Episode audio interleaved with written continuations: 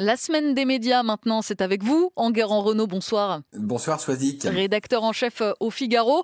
On va démarrer par le feuilleton foot de la semaine. Canal Plus récupère l'intégralité des droits télé de la Ligue 1 jusqu'à la fin de la saison après euh, un intense bras de fer avec la Ligue de foot professionnelle. Oui, c'était pas évident. Hein. Jusqu'à la soirée de mercredi, les négociations entre Canal Plus et la Ligue de foot ressemblaient plutôt à une guerre de tranchées. La LFP avait tenté de trouver un acquéreur pour les matchs abandonnés par Mediapro mercredi, elle a dû se rendre à l'évidence, ni Amazon, ni Discovery, qui est le propriétaire d'Eurosport en France, n'étaient prêts à mettre suffisamment d'argent sur la table pour acheter ces matchs. Et Canal restait sur sa position, il ne voulait pas de négociations de gré à gré et exigeait le lancement d'un nouvel appel d'offres avec tous les lots. Alors qu'est-ce qui a finalement permis de débloquer la situation, Guérand Eh bien c'est Vincent Labrune, le président de la LFP, qui a trouvé la clé du problème. Il a accepté de diffuser le classico OM-PSG de ce soir, à la fois sur Téléfoot, mais aussi sur Canal+, moyennant le paiement de 3 millions d'euros.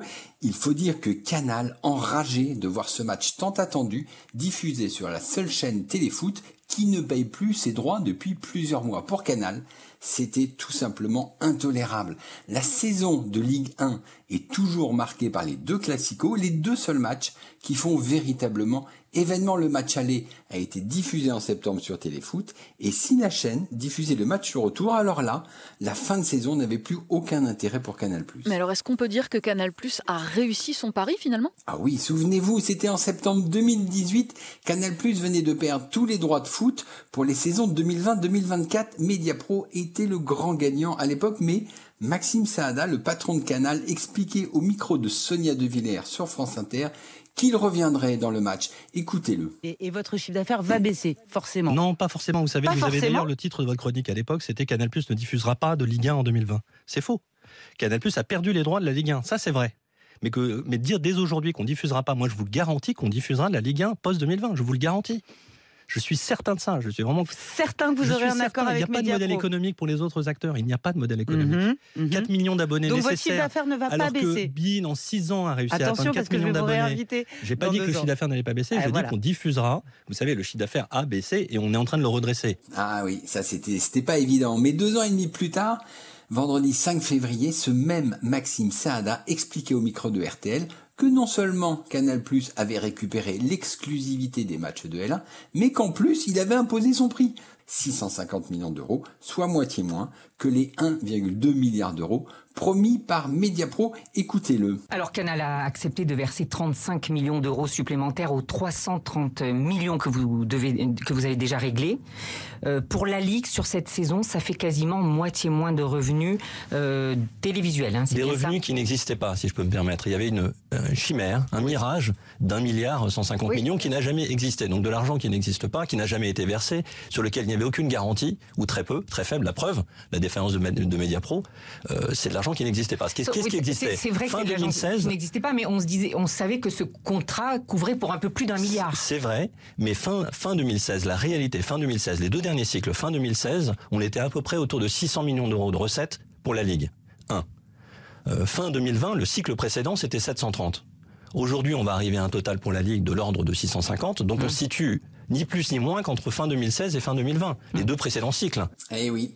Effectivement, Canal Plus n'avait rien et Canal Plus a tout. On n'a jamais vu un tel renversement de situation. Canal Plus, donc, en Guérin, revient de loin. Oui, en 2018, privé de L1, de Première Ligue anglaise et de la Champions League, Canal était vraiment mal en point. Tout le monde, y compris moi-même, pronostiquait la fin du modèle Canal. Aujourd'hui, la chaîne a récupéré toutes ses compétitions. Elle va donc mécaniquement reconquérir les abonnés fans de foot. Pour eux, c'est la fête. C'est la première fois depuis 22 ans qu'il suffira d'un seul abonnement pour voir toute la Ligue 1. C'est un soulagement pour les fans du foot et pour Canal+. Mais pour les clubs et pour la LFP, c'est une sacrée gueule de bois. Mais pourquoi exactement? Eh bien, c'est la fin de l'argent roi, la fin de la folie foot en 20 ans. Les droits du foot ont été multipliés par 10, totalement enivrés par ces chiffres fous. Le foot français vivait sur une autre planète, il se croyait le roi du pétrole, oubliant un peu vite que l'argent qui coulait ainsi à flot coûtait très cher aux chaînes qui avaient acheté les droits et donc à leurs abonnés. TPS, Orange, Bean, Sport et Mediapro y ont quasiment laissé leur peau et les abonnés devaient payer deux, voire trois abonnements pour vivre leur passion. Aujourd'hui, c'est au tour des clubs de se serrer la ceinture.